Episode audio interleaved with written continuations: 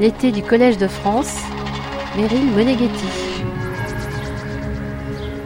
Que représente pour Osamu Tezuka le phénix, créature mythique sans cesse renaissante, et titre de l'une de ses œuvres majeures, Phénix l'oiseau de feu, manga très original dans l'histoire de la bande dessinée. Qu'est-ce que cet oiseau de vie qui a fasciné le dessinateur japonais depuis son enfance s'interroge l'écrivain philosophe Tristan Garcia. Quel est le conflit de plus en plus graphique et en même temps spirituel chez le mangaka entre la ligne et le cercle? Et comment va-t-il résoudre graphiquement ce conflit au moyen de la figure rayonnante? demande encore le philosophe. Après les États-Unis, direction le Japon.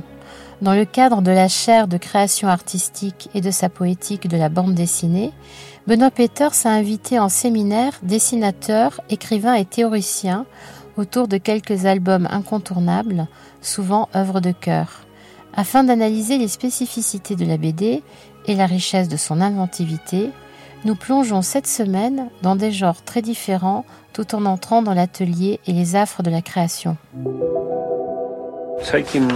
Un fait a été source de chagrin récemment, ne pas être capable de dessiner des cercles. Dans mes mangas, j'avais l'habitude de dessiner mes personnages d'Astro Boy, chacun à partir d'un cercle.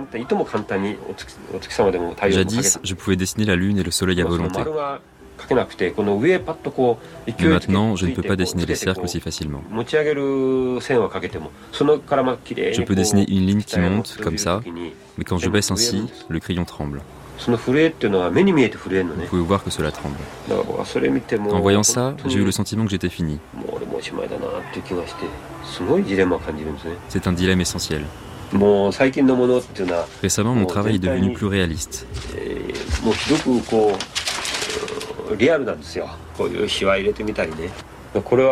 Après avoir dessiné des traits ainsi, j'ai ressenti un complexe à propos de mes dessins. J'ai essayé de changer.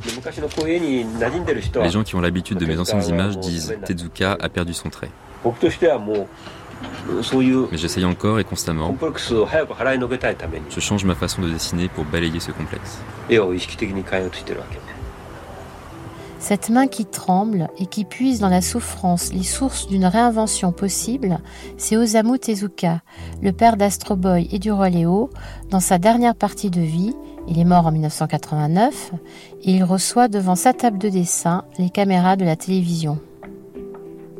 Dans son histoire de la BD, Benoît Peters rappelle que Tezuka est l'homme aux plus de 150 000 planches. Né en 1928, le jeune homme craignait d'être incorporé pendant la Seconde Guerre mondiale. Benoît Peters cite ses notes en 1945. J'ai survécu, je vais pouvoir faire les mangas.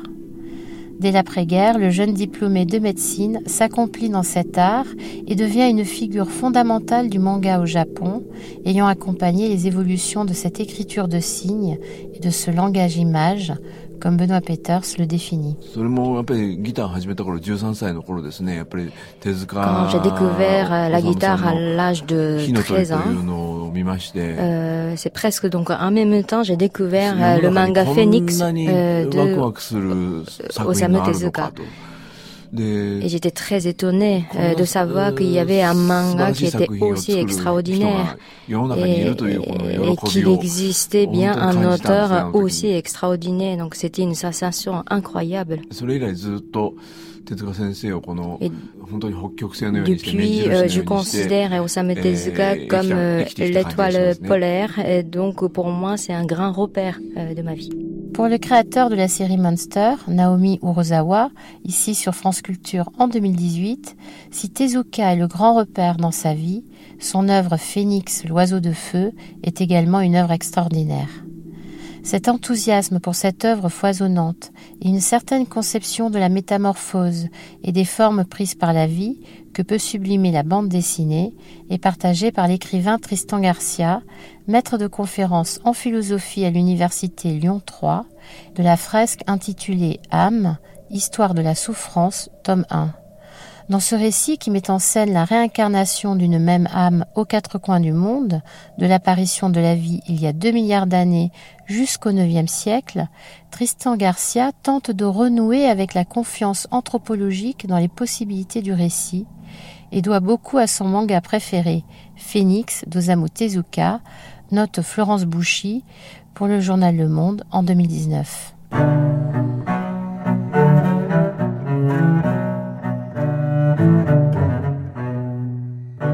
Dans l'heure, Tristan Garcia nous propose, en suivant le fil de trois hypothèses, d'essayer de percer le mystère de la saga Phoenix, de cet immense travail au long cours lié aux crises de créativité d'Osamu Tezuka.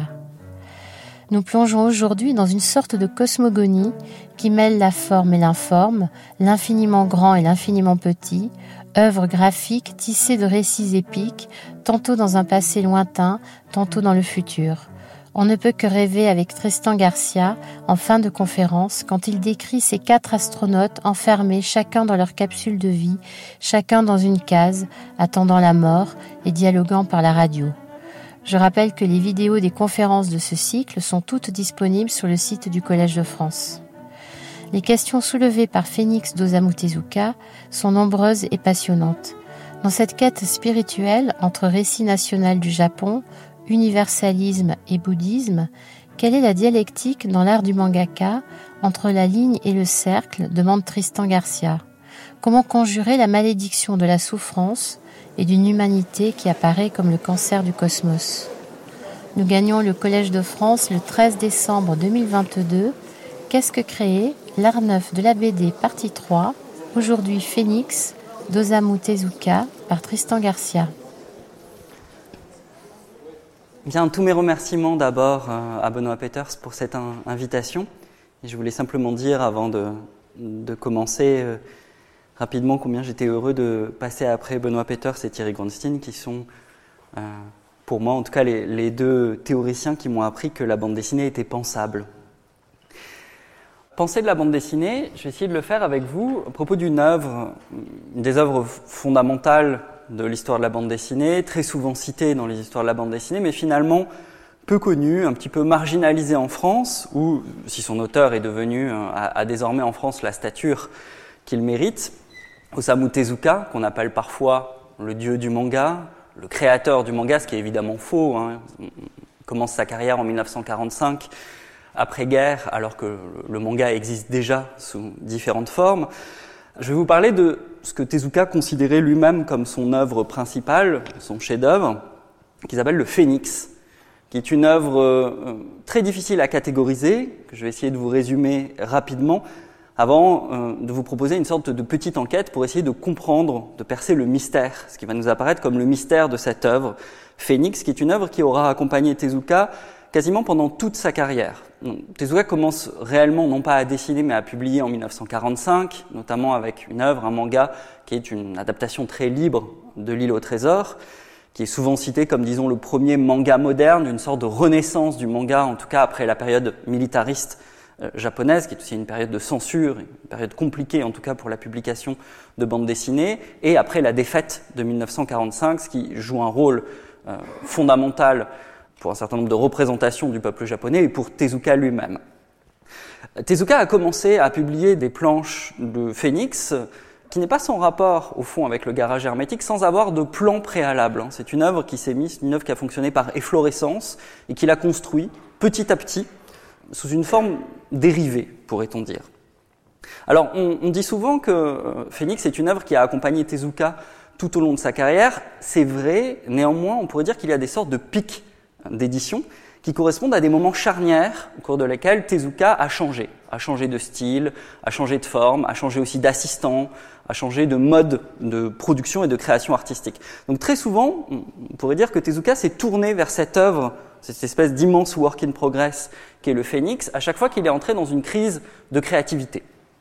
La première période de production du Phénix, on en parle souvent peu, elle est un petit peu naïve, elle est encore très marquée par l'influence de Walt Disney, qui est très important hein, au début pour Tezuka. Elle a lieu dans les années, si vous voulez, 54, 57 à peu près, au cours desquelles Tezuka publie euh, en magazine euh, de petites histoires courtes, assez naïves et enfantines, qui euh, peuvent nous rappeler des récits sur les grandes civilisations, comme Tezuka lui-même en dévorait enfant, sur l'Égypte ancienne, la Grèce antique, Rome. Il se met comme ça à publier une série de petites histoires, d'historiettes, sur l'histoire du monde, qui, on va le voir, ne concerne pas au début l'histoire du Japon, dans les années 50. Puis il abandonne. En 57, il abandonne ce projet. Il va y revenir dix ans plus tard, dans des années de grande créativité, en même temps de grande crise pour Tezuka, qui sont, qui sont les années 67-73, cours desquels Tezuka est devenu déjà une sorte de maître vieillissant pour toute une nouvelle génération de mangaka, qui notamment, Benoît Peters en a parlé, pour représenter la génération qui va aller vers le gekiga, c'est-à-dire vers une forme d'image plus libre, qui correspond aussi à une transformation à la fois des modes de production et des modes de consommation de la bande dessinée japonaise, qui va passer par les bibliothèques de prêt, qui va être lue de plus en plus par des adultes et pas uniquement par des enfants. Et au cours de ces années 67-73, il va publier une dizaine d'épisodes du Phénix, qui sont les épisodes majeurs au cours desquels on, se passe l'essentiel de cette œuvre et qui vont nous intéresser en particulier pendant la demi-heure qui suit. Et puis il va abandonner, encore une fois, en 73, notamment quand il change d'atelier, il va abandonner hein, le Phénix euh, en plan, mais littéralement en plan, c'est-à-dire qu'il dessine des plans pour l'intégralité de cette œuvre, on va en parler euh, rapidement, et puis il les abandonne. Il va les reprendre une troisième fois, dans une période aussi charnière de sa vie qui correspond aussi à des crises personnelles, au début des années 80.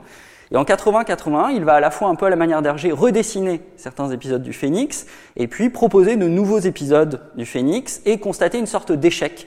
Il va s'arrêter en 81, il y reviendra une dernière fois en 1986, quelques années avant sa mort, pour quelques épisodes tardifs, notamment l'épisode du Soleil, dont on parlera un petit peu, qui sont des épisodes différents, dessinés en collaboration avec une collaboration plus étroite avec certains de ses collaborateurs.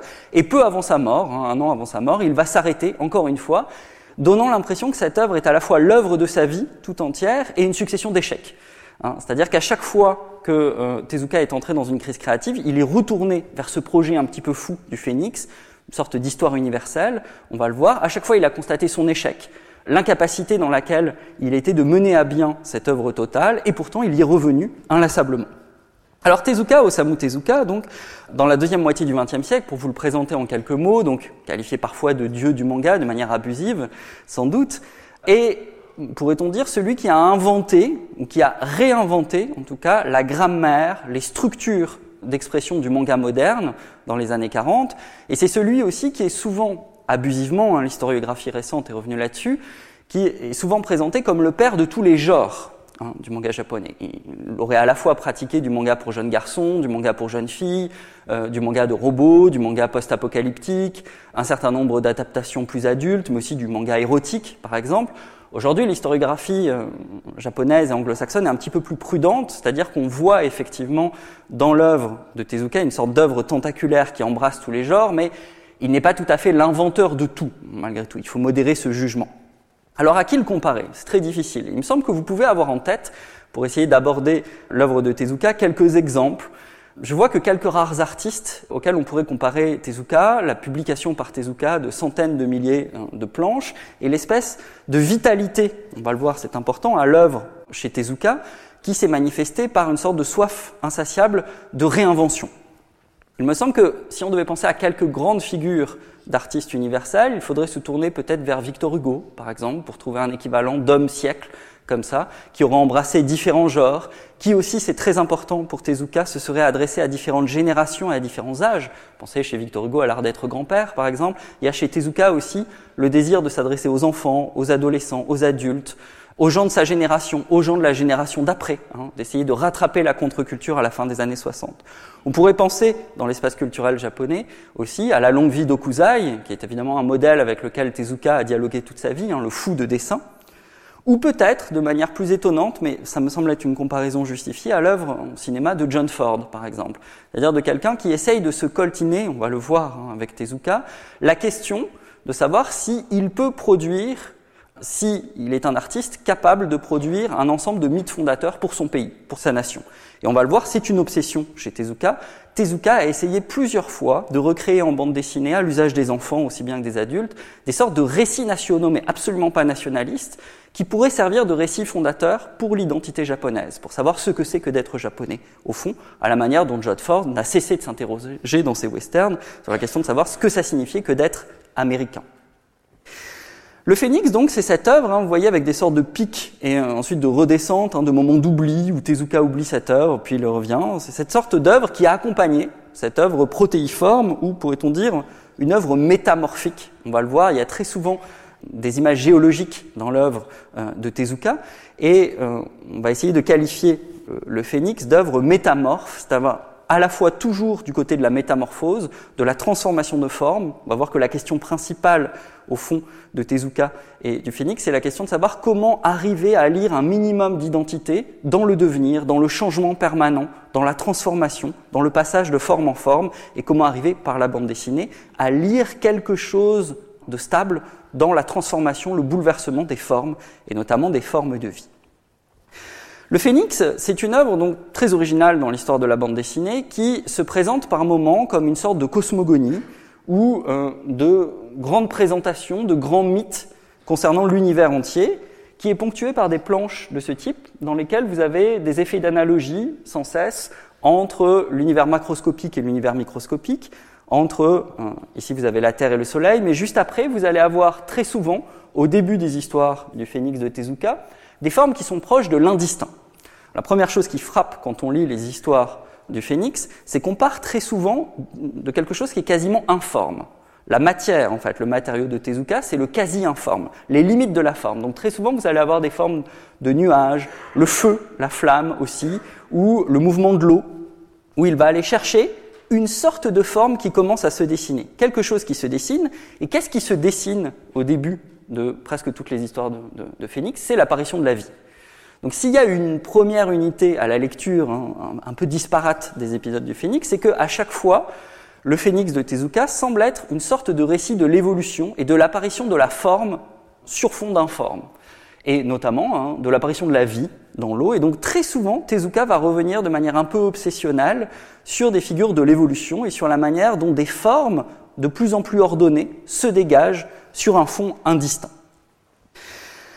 Cette œuvre, donc, elle me semble euh, quasiment sans égale dans l'histoire de la bande dessinée. Je vois peut-être deux comparaisons possibles, puisque Thierry Grandstein vient de, parler de Moebius.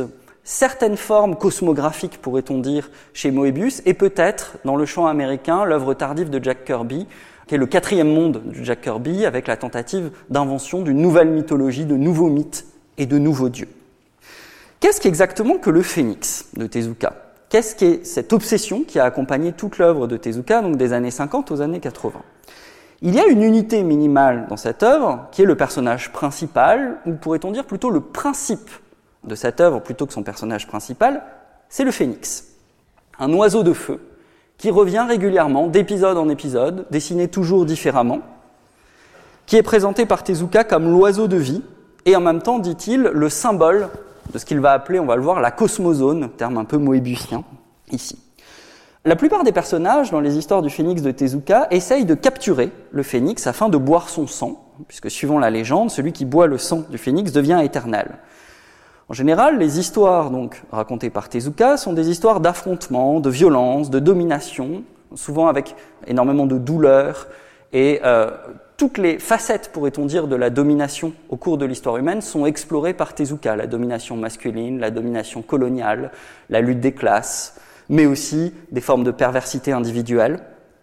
Et les personnages, se débattant, entrevoient en général la possibilité de chasser le phénix afin de boire de son sang et d'échapper à la malédiction du temps, dit Tezuka plusieurs fois.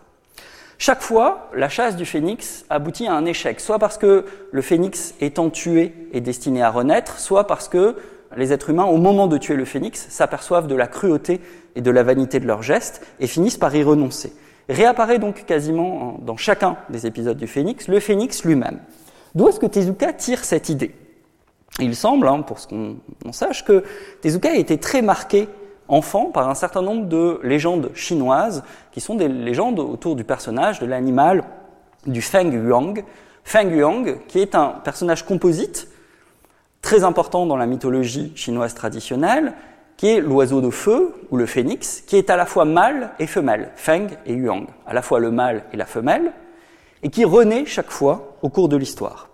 Donc Tezuka aurait, enfant, hein, lu un certain nombre de contes autour de cette figure de Feng Yuang qui l'aurait marqué.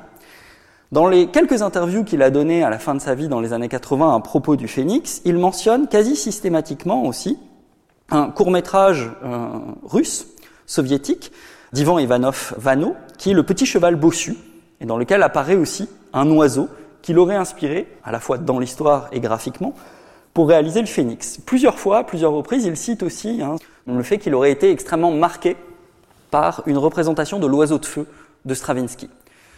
D'une manière générale, on voit, comme souvent chez Tezuka, s'organise un ensemble de références cosmopolites qui, dans le cas du phénix, sont essentiellement des références russes, chinoises et un petit peu occidentales, qui vont l'amener à s'éloigner petit à petit de l'influence originelle qui est Disney dans les premiers épisodes.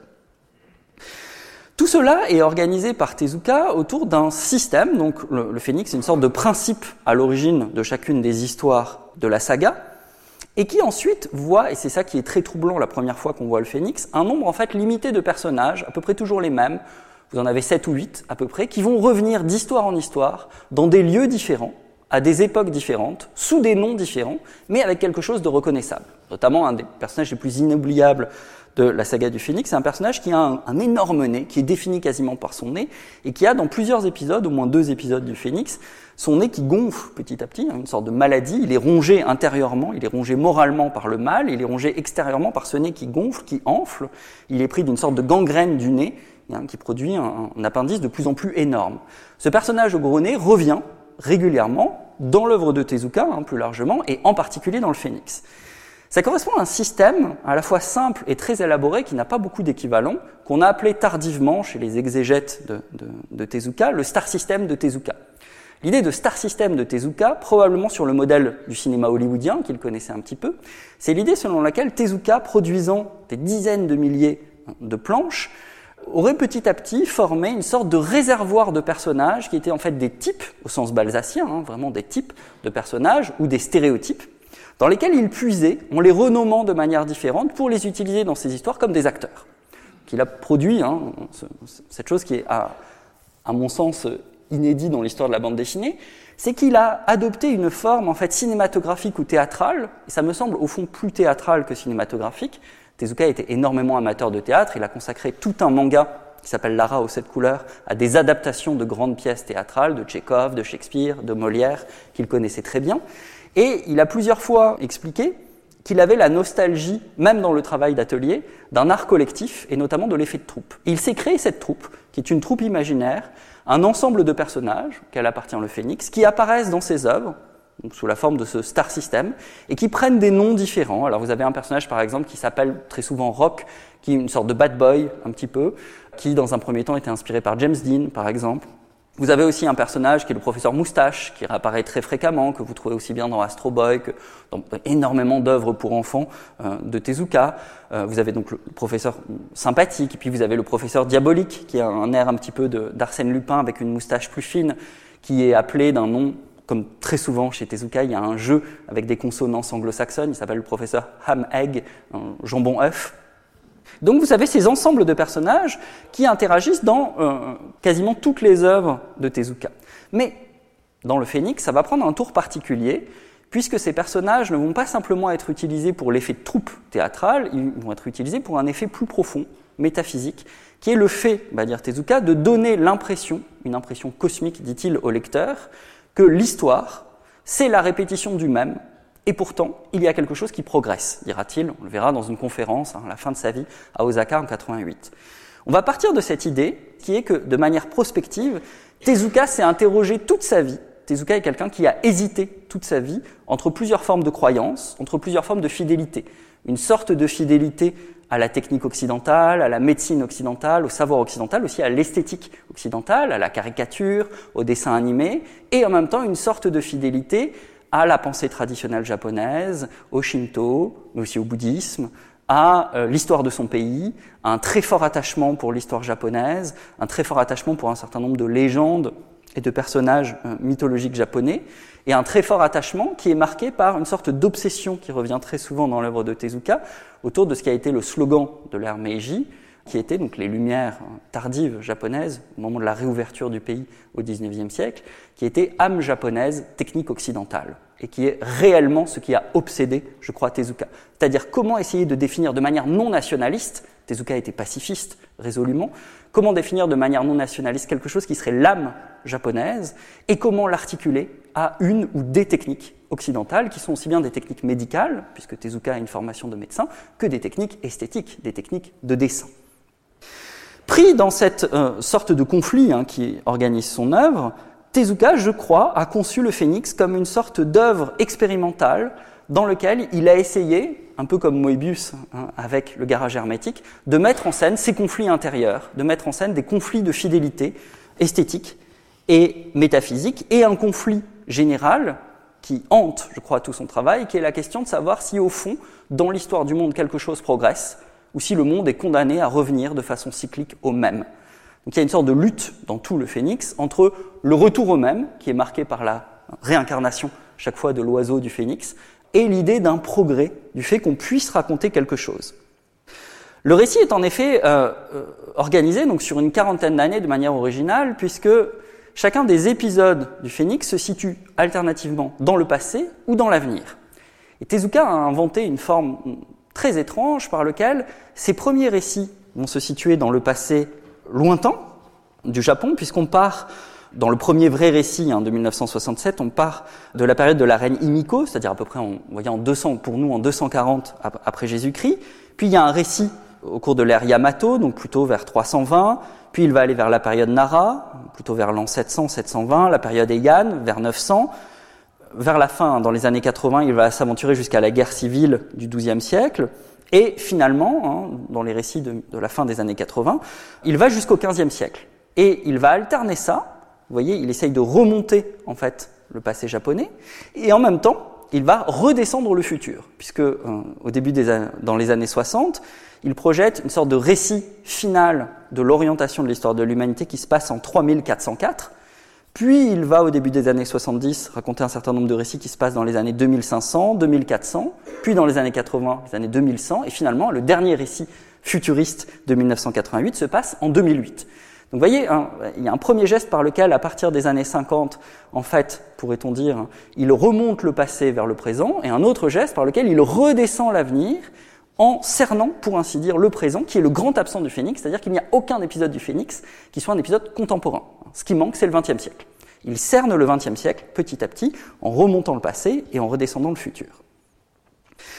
Alors, pour essayer de comprendre euh, au mieux ce récit complexe et cette alternance entre passé et, futur, il me semble que la dernière image, plutôt que celle de la troupe théâtrale qui vaut peut-être, pour comprendre cette œuvre extrêmement euh, troublante et déroutante, ça serait celle de la fresque ou de la tapisserie. D'ailleurs, à la fin de sa vie, hein, Tezuka s'est beaucoup intéressé à l'art de la tapisserie. Vous avez plusieurs représentations de tapisserie à l'intérieur de ses œuvres, et on sent qu'il voit une sorte d'affinité entre son art, qui consiste à tisser, à prendre des fils, et à essayer petit à petit de faire surgir une image à partir de fils verticaux et de fils horizontaux. C'est quelque chose, on va le voir, qui va revenir plusieurs fois dans ses récits. Si on peut comparer hein, le phénix à une sorte de grande broderie, de grande fresque du passé et de l'avenir hein, de l'humanité, eh bien, on y distingue des motifs dans cette tapisserie. Le premier motif, c'est le motif par lequel je crois on entre dans quasiment chacun des épisodes, hein, chacun des récits du phénix. C'est un motif que euh, j'appellerais tout simplement le motif du surplomb. Dans presque toutes les histoires qui sont proposées par Tezuka, surtout celles des années 60, on commence par une vue d'en haut, et qui correspond, c'est pas un hasard, à ce qu'on appelle en anglais hein, une vue par l'œil de l'oiseau. C'est évidemment, même s'il est absent, le phénix ou en français on dirait, vous savez, on avait cette expression du point de vue de Sirius, le point de vue de loin, un point de vue dégagé sur l'humanité, l'histoire, ses souffrances, qui commence toujours en haut et qui petit à petit va essayer de se rapprocher pour entrer dans l'intimité des êtres humains. vous voyez, systématiquement dans ces planches, on commence par le point de vue de l'oiseau, le point de vue d'en haut, où les êtres humains nous apparaissent, tous les êtres vivants, comme des sortes de fourmis qui s'agitent, qui se battent, qui se déchirent, qui meurent, qui vivent, qui naissent, etc. Et ensuite, on va rentrer par un jeu de cases petit à petit vers un regard qui n'est plus du tout le regard du point de vue de Sirius, mais vers un regard empathique, où on va être, on va se placer au niveau des personnages.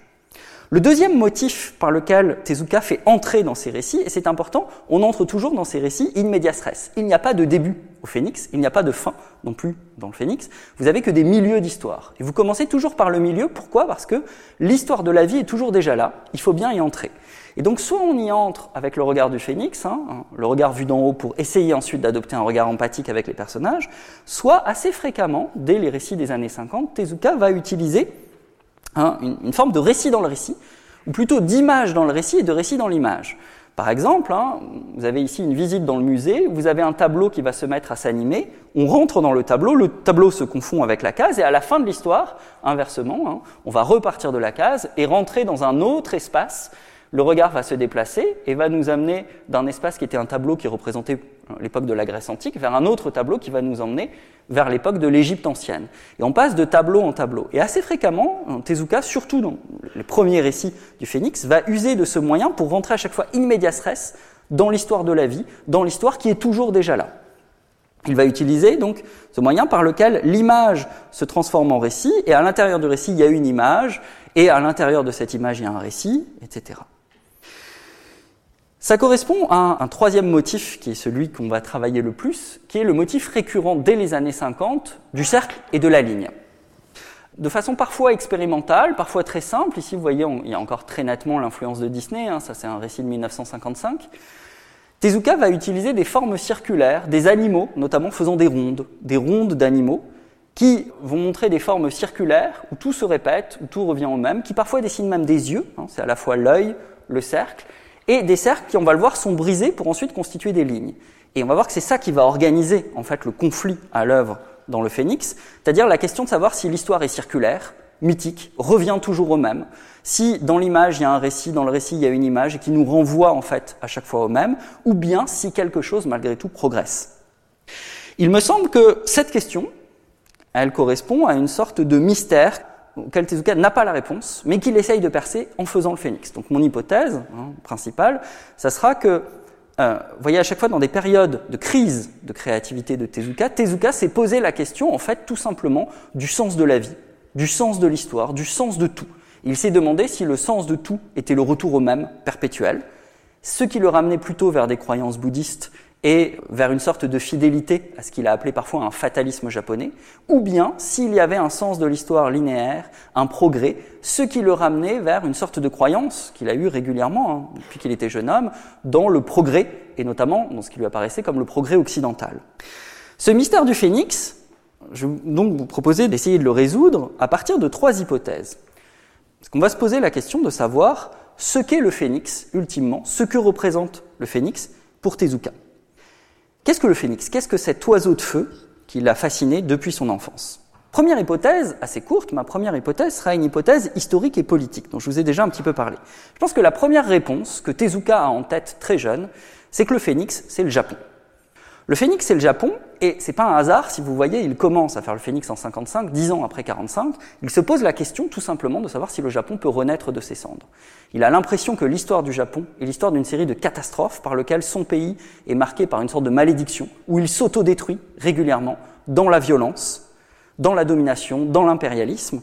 Et Tezuka, qui est devenu pacifiste dans ces années-là, Tezuka se pose la question de savoir, un, si le Japon est comme le phénix et si le Japon va pouvoir renaître, tout simplement, si le Japon est condamné, ce qui le hante dans les années 50, à commettre de nouveau les erreurs du passé, ce qui est une sorte de figure cyclique qu'on va voir apparaître très souvent dans les histoires du phénix, c'est-à-dire qu'après s'être effondré, une civilisation se reconstitue et commet de nouveau exactement les mêmes erreurs et s'effondre de nouveau, et de nouveau se reconstitue et s'effondre, et il n'y a pas d'autre sens à l'histoire. Ou bien, si quelque chose progresse, plus exactement si le Japon va apprendre de ses erreurs. C'est quelque chose, je crois, qui hante toute son œuvre à partir de là. Alors d'abord, euh, dès les épisodes des années 67-68, beaucoup d'aventures du Phénix sont l'occasion pour Tezuka de voyager, d'abord de voyager par l'esprit, et de proposer une sorte de tableau général du Japon, d'aller vers le Japon du Nord, d'aller vers des îles un petit peu plus isolées. Et donc il y a, euh, dans le Phénix, hein, c'est parfois oublié, une sorte de, volonté pour Tezuka d'explorer son propre pays, d'aller à la rencontre de son propre pays, à la fois de la géographie de son pays, tous les épisodes du Phénix sont ponctués par souvent de très belles pleines planches comme ça, hein, qui sont des descriptions d'une vallée, d'une montagne lointaine, auquel très souvent Tezuka ne s'est pas rendu, mais qu'il reconstituait à l'aide de photographies, ou parfois simplement de son imagination. Très souvent aussi sont intercalés entre les récits hein, du Phénix de petits intermèdes qui sont des intermèdes pédagogiques, éducatifs, qui rappellent en fait un épisode ou euh, qui présentent un lieu sacré du Japon, un esprit du lieu. Et donc sont euh, intercalés dans l'histoire avec, vous voyez toujours le point de vue du haut, et juste avant le point de vue du haut, la vignette indicative qui nous montre un temple qui fait visiter, au fond, le Japon. Cela correspond, me semble-t-il, dans un premier temps chez Tezuka, à une recherche, et encore une fois, je pense que c'est une question qu'il se pose, qu'il n'a pas la réponse, qui est une recherche de l'identité japonaise. Si le phénix, c'est le Japon, si effectivement il peut renaître, et si en même temps il brûle et il renaît de ses cendres, ce que se demande Tezuka en racontant un ensemble de récits du passé, en retournant vers ses livres d'histoire japonais, puisque la plupart des épisodes du Phénix sont en fait des relectures d'épisodes assez connus des Japonais qui sont racontés hein, dans des manuels d'histoire. Il va revenir, un peu comme si en France on revenait sur le chevalier Bayard, on revenait sur Jeanne d'Arc, etc. Il va essayer de revisiter en fait l'histoire officielle du Japon, qui, il faut évidemment hein, y penser, a été très marquée pendant une vingtaine d'années juste avant ça par la propagande militariste. Il va essayer de proposer une réinterprétation de l'histoire du Japon pour, pourrait-on dire, produire un récit national, car le phénix c'est un récit national, du Japon, un récit national non nationaliste, un récit national ouvert, universaliste, le récit après la guerre d'une sorte de pays désorienté qui se demande que sommes-nous? Tezuka, donc déchiré entre l'influence occidentale, une certaine conception de la modernité et la tradition japonaise et un ensemble de, de croyances, va essayer de produire une épopée à la fois du passé et de l'avenir de son pays. Ça, c'est la première hypothèse. Et il me semble qu'effectivement, il faut la retenir, c'est-à-dire qu'il y a, il ne faut pas oublier cette dimension sociale et politique dans l'ensemble des récits du phénix. Mais ça ne suffit pas. Cette première hypothèse ne suffit pas. Le phénix, ce n'est pas que le Japon. Pourquoi? Parce que, euh, en essayant de produire un récit national, Tezuka, je crois, s'aperçoit qu'un récit national qui ne serait pas nationaliste est un récit qui doit partir du fait, il y insiste plusieurs fois, notamment dans l'épisode de Yamato, sur le fait qu'il n'y a pas d'essence du Japon. Il essaye de rompre avec l'idée selon laquelle il y aurait, vous voyez, une sorte d'idée éternelle de son pays, comme il y aurait une idée éternelle de la France. Il n'y a pas d'idée éternelle du Japon. Et donc il va partir en quête, à travers des épisodes historiques, de quelque chose de commun, d'un minimum d'identité qu'il pourrait retrouver au fil de différents épisodes historiques de l'histoire japonaise, sans présupposer qu'il y a un Japon qui préexisterait à cette histoire. Donc pas de principe, il essaye simplement de chercher de manière exploratoire des traits, peut-être, de l'identité japonaise et d'une identité qui serait toujours en mouvement. Ensuite, le deuxième point qui fait que l'hypothèse selon laquelle le phénix ce serait exclusivement le Japon, qui fait que ça ne suffit pas, cette hypothèse ne, suffit pas, c'est le fait que notamment dans les récits futuristes, Tezuka, à chaque fois, va fondre l'histoire japonaise dans un récit universel. Le Japon, pourrait-on dire, se dissout par le début du phénix, dans ses origines. Dans ses origines, on s'aperçoit qu'il y a en fait un ensemble de cultures qui ont été unifiées par l'identité japonaise. Et ensuite, dans le récit futuriste, le Japon se dissout dans une multitude de futurs possibles où l'identité japonaise est mêlée à l'identité russe, à l'identité européenne et aux différentes influences, aussi américaines, qu'a Tezuka. Donc, le phénix, ça n'est pas que le Japon. Deuxième hypothèse.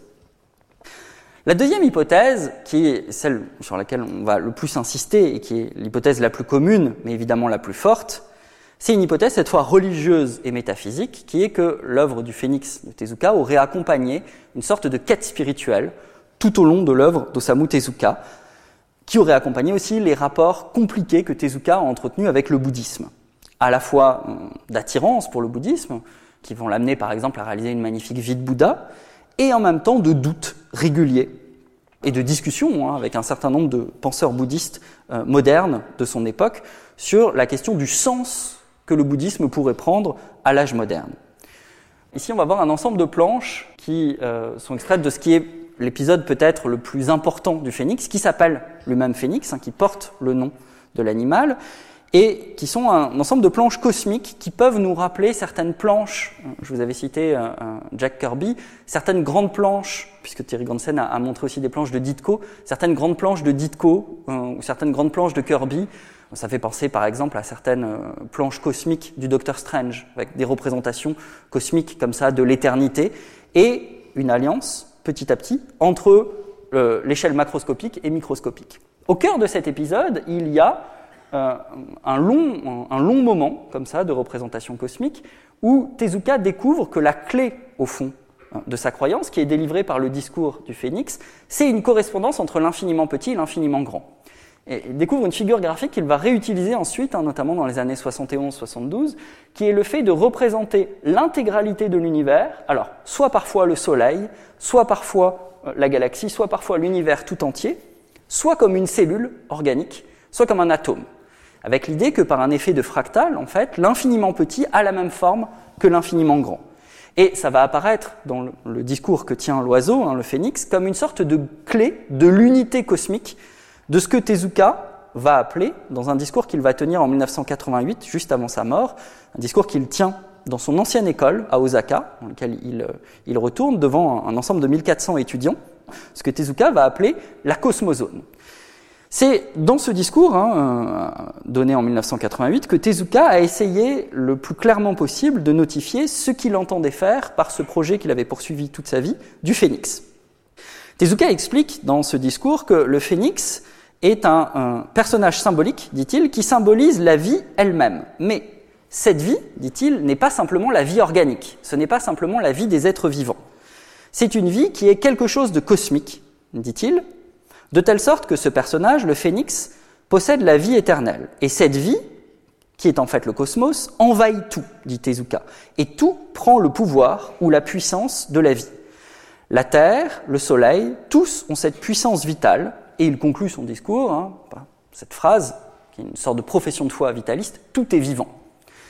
Il essaye donc de donner un sens à la vie qui est un sens non organique, un sens vitaliste par lequel même l'inorganique, même la matière, hein, la matière morte est déjà vivante. Ce qu'il entend par vie, en fait, il le dit aussi dans, dans ce discours, c'est une sorte d'unité ou de cohésion qu'il va se mettre à chercher dans son dessin. Et cette unité, cette cohésion, c'est pour lui une cohésion entre l'infiniment petit et l'infiniment grand, dont le phénix est le symbole ou le représentant. C'est ça, dans le récit du phénix, à chaque fois, qui va être oublié par les êtres humains, de telle sorte, hein, il le dit dans le discours, qu'il considère l'humanité, qu'il ne méprise pas, il l'assure, comme une sorte de cancer du cosmos. L'humanité, va dire Tezuka, est une sorte de puissance, de puissance de négation, dit-il, qui vient parasiter l'unité de la cosmozone, c'est-à-dire cette espèce de vie qui envahit tout le cosmos de l'infiniment petit à l'infiniment grand, qui va introduire des différences, qui, sous couvert de progrès techniques, petit à petit, va scinder l'unité du cosmos en inventant la culture contre la nature, en inventant la technique contre la nature, et va produire une sorte de dégénérescence cosmique, dit-il, par laquelle l'humanité, toujours, il prend cette image, finit en croyant embrasser la nature, dit-il, par s'étrangler de ses propres mains. Donc il donne un long discours extrêmement pessimiste sur l'avenir de l'humanité. Vous voyez, euh, à l'époque, pensez, hein, on est dans les années 80, c'est le moment aussi où quelqu'un comme Miyazaki, par exemple, lit beaucoup de littérature euh, écologiste hein, au Japon, ce qui va donner Nausicaa dès le début des années 80. Et donc vous avez au Japon la naissance aussi d'une conscience écologique qui est très forte dans ces années 80 et l'émergence hein, du thème post-apocalyptique que vous retrouvez évidemment dans les œuvres d'Otomo, par exemple, par lequel l'humanité irait vers sa propre destruction et entraînerait la nature dans cette destruction. Ce qui est oublié à chaque fois, c'est la leçon du phénix, dit Tezuka, et la leçon du phénix, c'est que tout tient ensemble parce que tout est vivant. Donc, euh, suivant cette deuxième hypothèse, hein, appuyée par l'interprétation de, de, Tezuka lui-même, au fond, le phénix aurait été une sorte d'œuvre philosophique, spirituelle, à la fois religieuse et métaphysique, où Tezuka aurait essayé d'exprimer le sens qu'il essayait d'accorder à la vie, la vie étant ce qui fait tenir le cosmos ensemble, c'est-à-dire ce qui, depuis euh, la plus petite cellule, ou en deçà, hein, le plus petit atome, jusqu'à l'intégralité du cosmos, produit, comme il le dit, quelque chose qui tient. Cela, euh, c'est la leçon que donne dans cet épisode le phénix au personnage de Masato, que vous voyez en bas, et le personnage de Masato va petit à petit, à la fin de cet épisode, perdre son corps, et en fait ne faire qu'un avec le cosmos, et va ainsi réaliser peut-être pour la première fois dans un épisode du Phénix une sorte d'idéal bouddhiste de perte de l'individualité. C'est, je crois, dans cet épisode et au cours de ce moment un peu abstrait et métaphysique que Tezuka découvre l'affinité de son travail avec le bouddhisme qu'il est en train de redécouvrir dans ces années-là, et l'idée que ce qui fait obstacle fondamentalement au fait de faire un avec l'univers, c'est l'individualité. Que donc il faut perdre l'individualité, le fait d'être un, le fait d'être quelqu'un, pour pouvoir se fondre dans le tout, et donc retrouver le sens de la vie qui tient et qui maintient l'intégralité de l'univers. Le problème, on va le voir, c'est que ça pose des problèmes graphiques, en fait, à Tezuka puisque l'équivalent de l'individuation ou de l'individualité cosmique, pour lui, c'est la case. Et donc, c'est à la fois la case et c'est la distinction de forme. Et donc, il va aller de plus en plus vers des épisodes où il revient, comme je vous l'avais dit au début, vers l'informe, l'indistinct, avec des lumières, du brouillard, quelque chose de trouble. Parfois, les limites même de la case vont être troublées parce que, à l'encontre de l'individuation, il essaye de donner une sorte de sens graphique à la fusion avec le tout. Et qu'est-ce qui fait obstacle à cette fusion avec le tout? C'est l'humanité, donc il considère comme une sorte de parasite hein, ou de cancer du cosmos. Et l'humanité produit quoi? En fait, en deçà de l'humanité, hein, c'est déjà la vie sous sa forme animale qui produit cela. C'est la grande hantise de tous les épisodes du phénix, mais c'est en même temps le moteur narratif de tous les récits, c'est la douleur, c'est la souffrance. Dans ces années-là, en 68-69, Tezuka redécouvre les affinités de son travail avec le bouddhisme et il découvre qu'au fond, ce qui produit le cycle des âmes, ce qui produit l'espèce de malédiction par lequel chaque fois la vie se décompose, elle se recompose, elle redevient individu, c'est la souffrance. Et donc, euh, je crois que à chaque fois, ce qu'a essayé d'explorer Tezuka dans chacun des épisodes du Phénix, ce sont différentes figures de la douleur. Et ce qui est intéressant, c'est que graphiquement, il va essayer de trouver des représentations graphiques de la souffrance et de la douleur, qui passent à chaque fois, vous voyez, contre la fusion cosmique, contre des moments, en fait, de grand tout, par un découpage, un ultra découpage, et qui va vers l'informe, la déformation, et la déformation de la planche, très dynamique, qui va vers des épisodes en fait où il va privilégier la diagonale, le biais, le fait de trancher ces cases de plus en plus, ce qui va avec le fait de trancher dans le vif du personnage lui-même. Là, vous avez un épisode où le personnage du sculpteur, qui n'arrive pas en fait à réaliser son idéal dans sa sculpture de bois, va finir par trancher sa propre chair la mettre à vif. Et vous voyez que chacun des coups de couteau correspond en fait à un découpage de la planche elle-même. Et les cases essayent de restituer la douleur. Et la douleur, qu'est-ce que c'est? C'est le surdécoupage du monde. C'est le découpage en entités, en petites entités, ici vous voyez en petites cases. Découpage qui mène, ici vous retrouvez le personnage hein, au, nez euh, protubérant, qui va ici tout simplement scalper un autre personnage, c'est dans l'épisode du soleil, et qui va lui enlever la peau de son visage. Vous avez quasiment dans chaque épisode du Phénix des représentations comme ça de l'extrême douleur physique.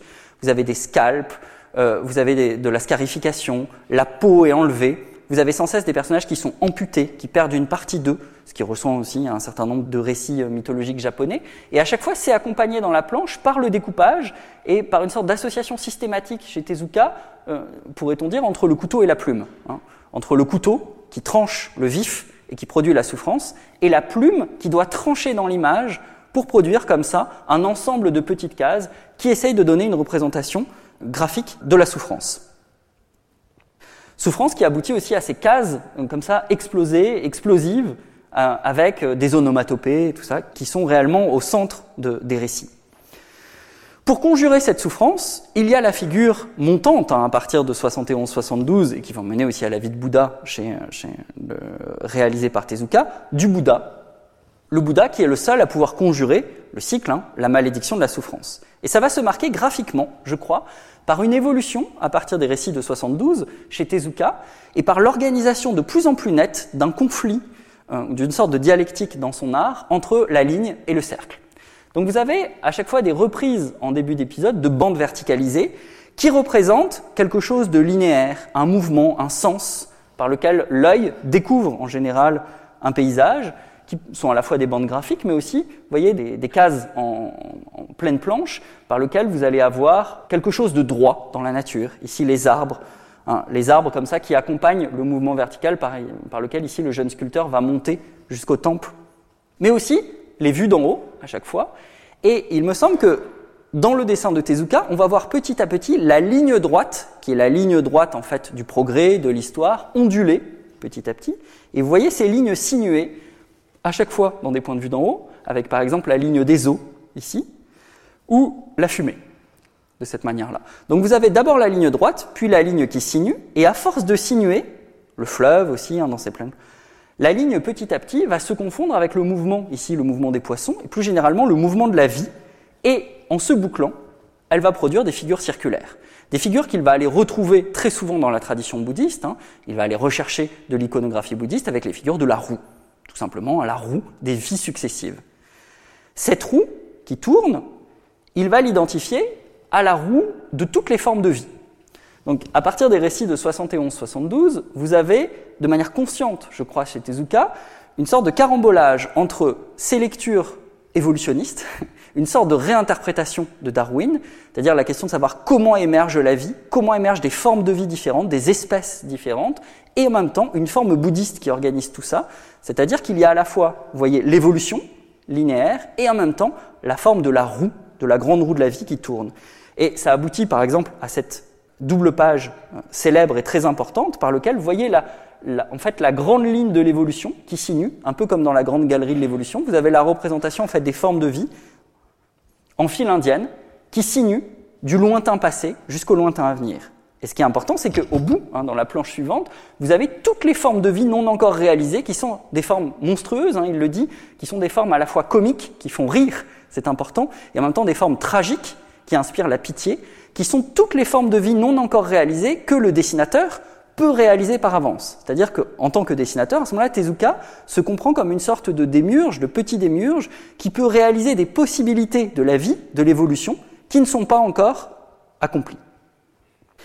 Alors, vous avez l'organisation, hein, et c'est très net dans les récits des années 80, donc, d'un conflit, qui est un conflit de plus en plus graphique, en même temps un conflit spirituel chez Tezuka, entre la ligne et le cercle. La ligne qui sinue et le cercle. Comment va se résoudre ce conflit? Hein, Je crois que c'est assez beau chez Tezuka parce que ça va se résoudre graphiquement chez lui par ce que j'appellerais la figure rayonnante. Petit à petit, temporairement, vous avez des sortes de moments de pause dans l'histoire de la violence, dans l'histoire de la domination, dans l'histoire de la douleur qui hante tous les épisodes du Phénix, par lequel ces planches se mettent à rayonner. Et en fait, ça veut dire, qu'est-ce que ce rayonnement? C'est l'organisation circulaire de lignes. Et qu'est-ce que vous avez au centre À chaque fois que vous avez ce rayonnement, qui est-ce qui apparaît dans l'histoire? Le phénix. Le phénix est associé à chaque fois graphiquement à l'apparition du rayonnement. Et évidemment, vous voyez, c'est pas un hasard.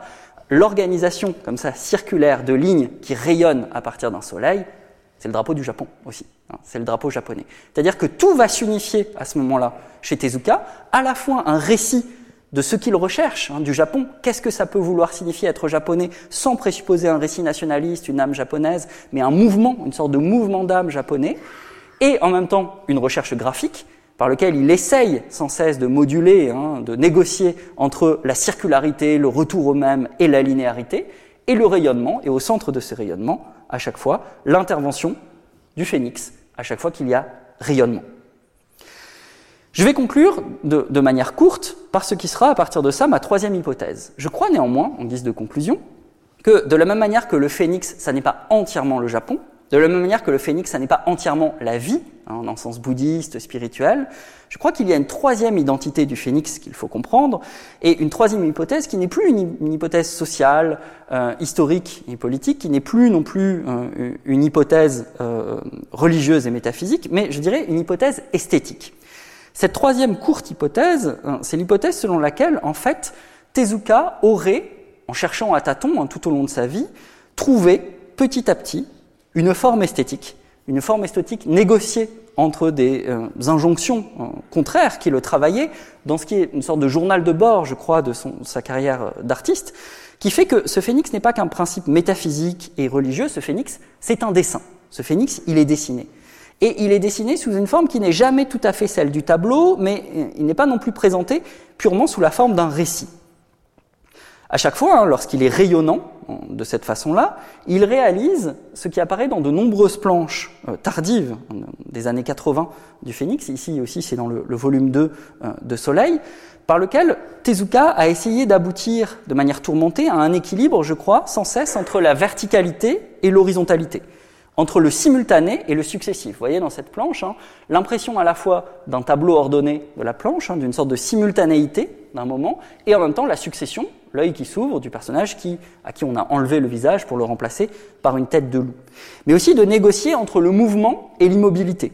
de négocier entre l'être et le devenir, et de négocier entre l'identité et la pure différence.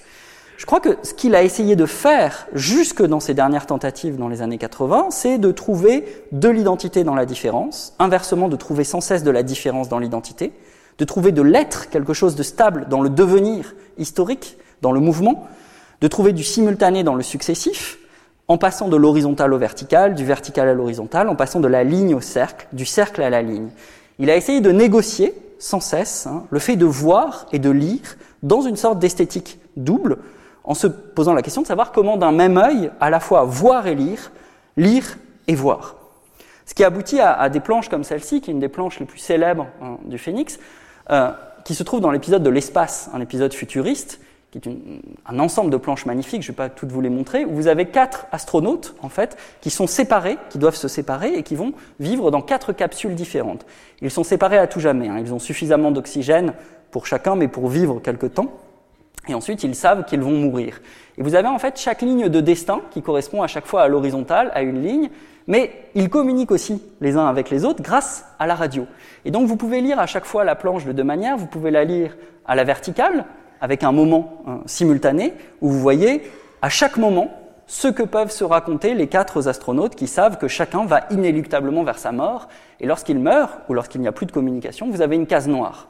Et en même temps, vous pouvez lire hein, de manière horizontale, euh, rester dans chacune des capsules et suivre chacun des personnages. Et je crois que c'est ce type de formule hein, graphique qu'a cherché à chaque fois euh, euh, Tezuka pour essayer de négocier à chaque fois entre des contraires et pour essayer de produire ce qui me semble être une forme esthétique pour son vitalisme, un récit-image, une forme à la fois linéaire et circulaire, où l'un ne se résout jamais dans l'autre. On ne sait jamais si au fond le retour au même ou le circulaire n'aboutit pas en fait petit à petit à un progrès, on passe à la page suivante, ou bien si en fait l'apparence de progrès, la linéarité de l'histoire n'aboutit pas à chaque fois à un retour au même par lequel l'œil revient à son point de départ et ne cesse de dessiner des cercles.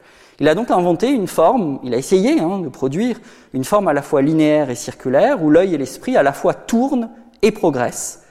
Ce qui me permet de formuler la dernière hypothèse, qui est que, je crois, hein, pour finir, que le phénix, ce n'est pas simplement le Japon, le phénix, n'est pas simplement la vie, le phénix, tout simplement, pour Tezuka, ça aurait été la bande dessinée. Et je vous remercie.